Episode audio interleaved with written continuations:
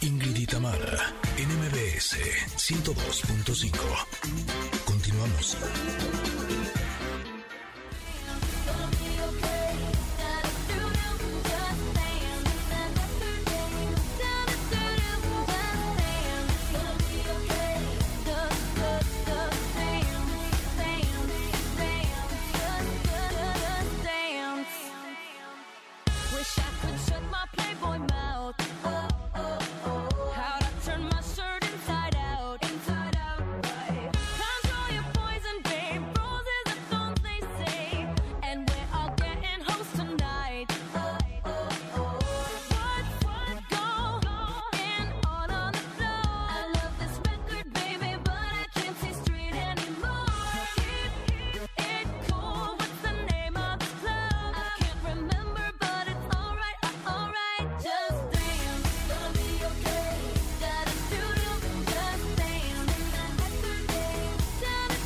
Regreso. Qué bueno que se han quedado con nosotros para escuchar esta entrevista que me da mucho gusto que vayamos a tener a este invitado, que tengamos a este invitado esta mañana, que nos presenta su libro Bailando Juntos, la cara oculta del amor en pareja y en la familia. Así es que sin más preámbulo, recibo al psicólogo, coaching sistémico, terapia, gestalt y PNL, Joan Garriga, bienvenido a este programa. ¿Cómo estás? Buenos días. Buenos días, muy bien. Gracias por invitarme. Al contrario, Joan, qué gusto tenerte aquí después de haber leído tu libro Bailando Juntos, pero evidentemente para las personas que nos están escuchando y que no hayan eh, tenido oportunidad de saber de él, cuéntanos un poco sobre qué va este libro, por favor. Bueno, este libro es un intento de poner un poquito de luz acerca de lo que subyacen los conflictos en la superficie de los problemas de las personas y las parejas. Este libro es el segundo de un ciclo. El primero era Buen Amor en la Pareja, que se publicó hace seis o siete años y tuvo tan buena acogida que era una forma de aterrizar, de concretar, de poner ejemplos, de poner muchos casos. Y mi especialidad es la psicología, la terapia, la ayuda, las constelaciones familiares. Entonces era traer a la luz todo el trasfondo emocional y sistémico que queda involucrado en, en el bienestar y en el malestar en las parejas. Le quise poner el título de Bailando Juntos, porque bailar es una metáfora muy buena de lo que sucede, la danza, los circuitos de comunicación y de relación en la pareja y el arte de acertar en danzar bien. Y danzar bien significa que la danza sea flexible, que tengamos muchos pasos de danza, que no sea estereotipada, que produzca crecimiento y desarrollo, etcétera. Así que bueno, el libro tiene esta función de traer un poquito de luz y de ayuda para orientarnos a veces en esta jungla tan compleja que es la del amor en la pareja y claro, detrás de una pareja pues también hay una familia de origen y delante de una pareja también hay hijos, así que mm, en el libro trato de explicar las dinámicas que, que quedan involucradas en lo que pasa en la pareja. Me encanta el título de Bailando Juntos y esta metáfora porque si estamos en pareja bailando canciones distintas, pues imagínense nada más el desastre, ¿no? Nos pisamos, nos golpeamos, sería eh, completamente eh, no funcional.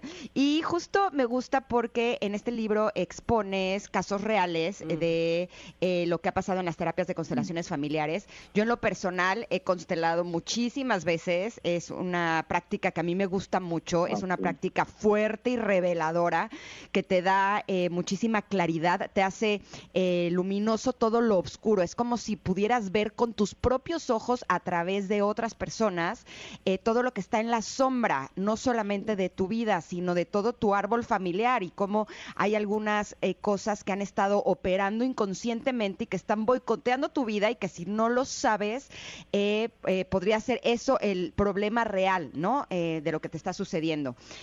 Me gusta mucho porque eh, hay una parte en donde hablas de las 12 claves que definen a las parejas de hoy Y justamente hay una parte que se me hizo muy reveladora, que es como eh, cuando no tienes pareja, por ejemplo, piensas que lo que quieres es tener una pareja, cuando en realidad deberías de estar pensando eh, y tratando de prepararte para ser pareja.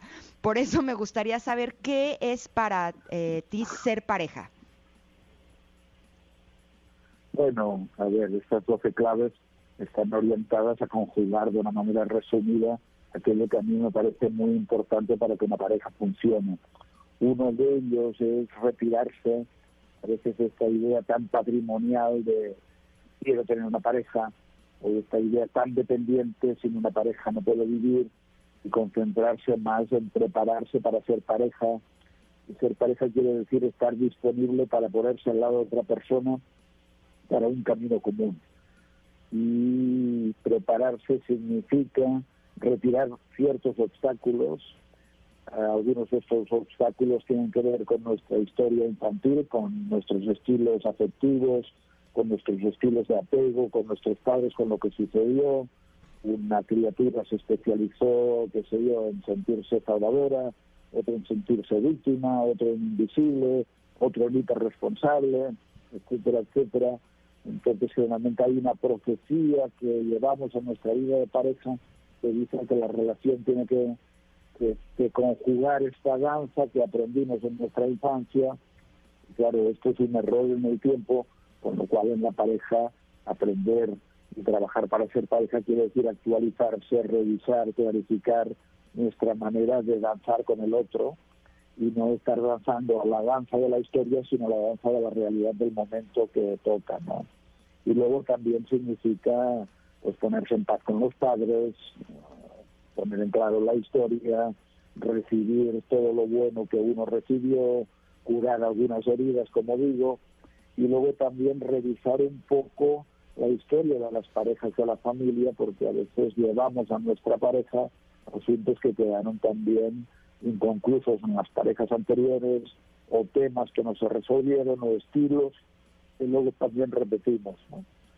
Así que, y luego, lógicamente, también cosas que ya tienen que ver con nuestra vida adulta, de que uno dice, bueno, yo quisiera tener una pareja, pero detrás, por ejemplo, tiene un divorcio mal cerrado que obstaculiza este movimiento hacia la pareja, o unos abortos que no se clarificaron que obstaculizan.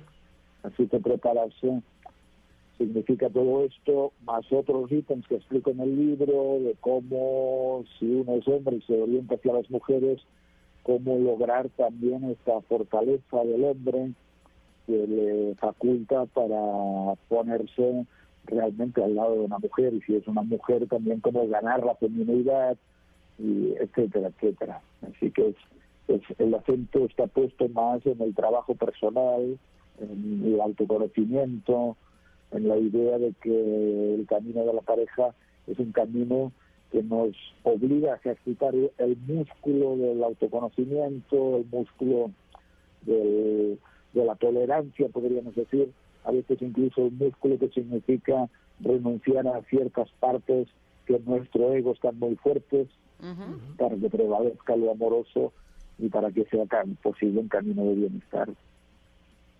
Joan, yo a diferencia de Ingrid, que te comentaba que ha, tomado muchas constelaciones, yo no he hecho nunca una sola y, y- y probablemente eh, quienes nos escuchan estarán en la posición en la que yo estoy y me, me causa mucho interés eh, saber cómo una constelación familiar puede ayudarme a tener mejores relaciones. ¿Cómo es prácticamente una constelación? Pues mira, imagínate que viene una persona a trabajar un asunto de pareja, como el caso de una mujer. Estoy pensando en un caso concreto, ¿no? Y esta mujer vino, ella no vino con el marido y plantea que hace un tiempo que se siente desconectada del marido y que esto le hace sufrir porque al final lo quiere, pero una fuerza dentro de ella eh, la tiene como desconectada, como alejada del marido.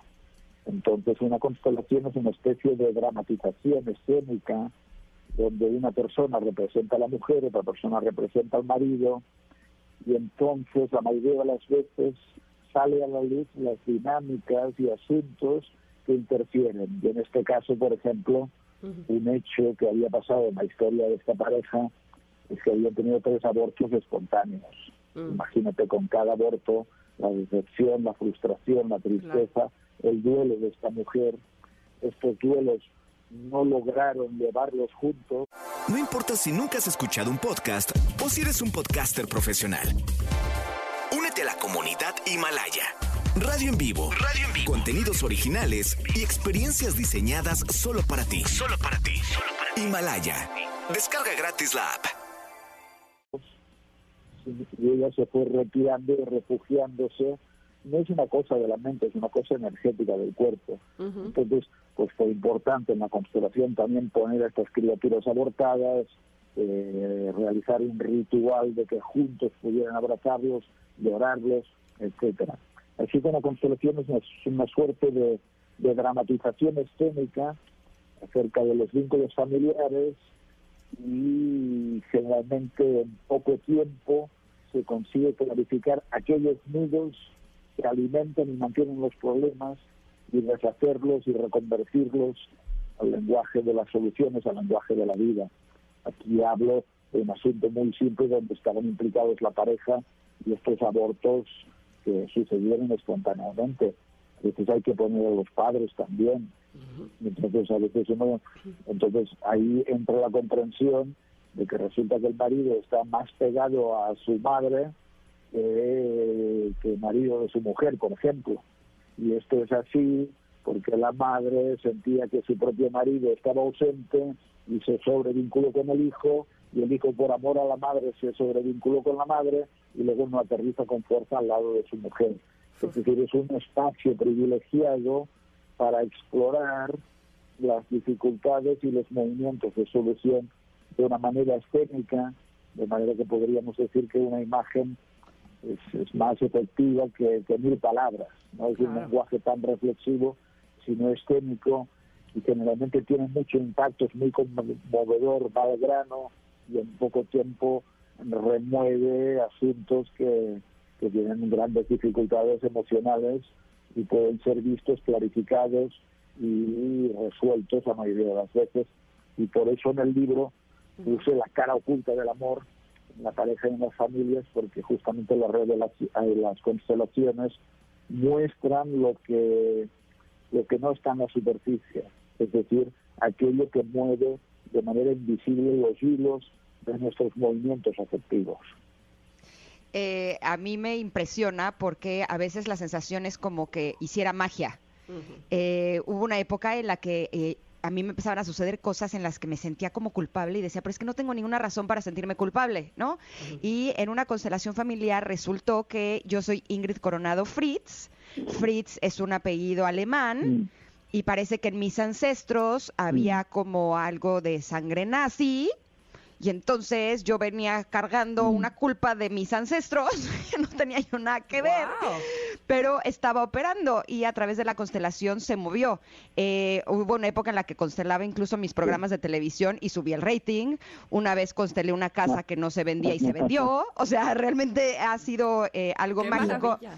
Y me gusta que a través de este libro y de las historias de otras personas que han estado constelando nos podemos dar cuenta, pues de, eh, podría decir algo así como los desequilibrios en las jerarquías familiares. ¿Sería algo así como aprender a equilibrar nuestra jerarquía en nuestro árbol familiar?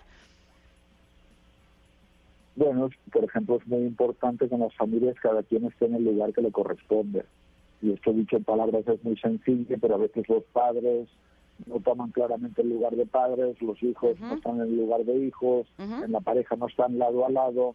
Y luego, por ejemplo, claro, esto más que magia es un abordaje transgeneracional. Esto quiere decir que hay cosas de nuestros abuelos que guardan resonancias y que afectan a los nietos, de veces de una forma muy sutil. Por ejemplo, una mujer me contó en un taller que sentía pánico y lo experimentaba como pinchazos en el cuerpo. Ella nunca había asociado que la vivencia del padre es que había estado, era de origen alemán, también había estado en el frente ruso y había Mm. vuelto con muchas heridas de esquirles de metralla en el cuerpo, por ejemplo, ¿no? Esto a día de hoy está demostrado de que lo que vivieron nuestros antepasados eh, mantiene resonancias con los posteriores. Por ejemplo, se hizo un famoso experimento donde se les daba a oler un olor a ratitas de laboratorio y cuando olían este olor se les aplicaba una descarga eléctrica, con lo cual entraban en estrés, en tensión, en ansiedad. Bueno, pues cinco generaciones después, hasta cinco generaciones, las ratitas descendientes de estos ra- ratoncitos de laboratorio, Reaccionar. solo oliendo este olor, en- entraban también en pánico, entraban en estrés. Wow. Y esto significa de que pertenecemos a un árbol genealógico y que muchas cosas que sucedieron en este árbol genealógico están en nuestro cuerpo en forma de sensaciones y claro, esto determina pues cómo vivimos nuestros vínculos con nuestros hijos, con nuestros padres, con nuestras parejas, etcétera. Y las constelaciones es una de las herramientas, no la única, que permite mirar de cerca y esclarecer a veces ataduras muy profundas y muy abigarradas para liberarlas y estar más libres. Así que tiene mucho sentido lo que cuentas y aunque yo también digo de que de que tampoco hay que abusar de las constelaciones, porque al final también tampoco se trata de poner todo en mano de las constelaciones, y, pero sí los asuntos realmente importantes es una herramienta valiosa, valiosa y en el libro pues explico muchos casos, muchas anécdotas y también muchas teorías al respecto. Pues no se lo pueden perder, sin duda alguna es un tema muy interesante. Eh, Joan lo explica eh, de una manera apasionante y te agradecemos muchísimo que hayas estado con nosotras. Ojalá que no sea eh, la última vez, Joan, te esperamos próximamente, bailando juntos la cara oculta del amor en pareja y en la familia. Muchas gracias. Gracias a vosotros. Un abrazo. Desde Gracias, España. abrazo grande hasta España. Gracias. No, pues yo creo que al único que no he constelado es a mi perro Jagger. ¿Ya ves? No, no, no, no, no, pero la, la intención, somos tú y yo, de veras, el yin y el yang, ya me di cuenta y ahora me vas a enseñar en el corte cómo es eso de la constelación. Por lo pronto vamos a, a uno, precisamente, y regresamos porque por supuesto tenemos más en este programa. Somos Ingrid y Tamara en MBS 102.5.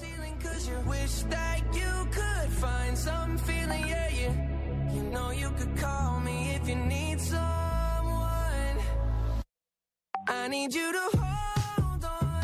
Heaven is a place not too far away. Es momento de una pausa. Ingrid y Tamara, en MBS 102.5.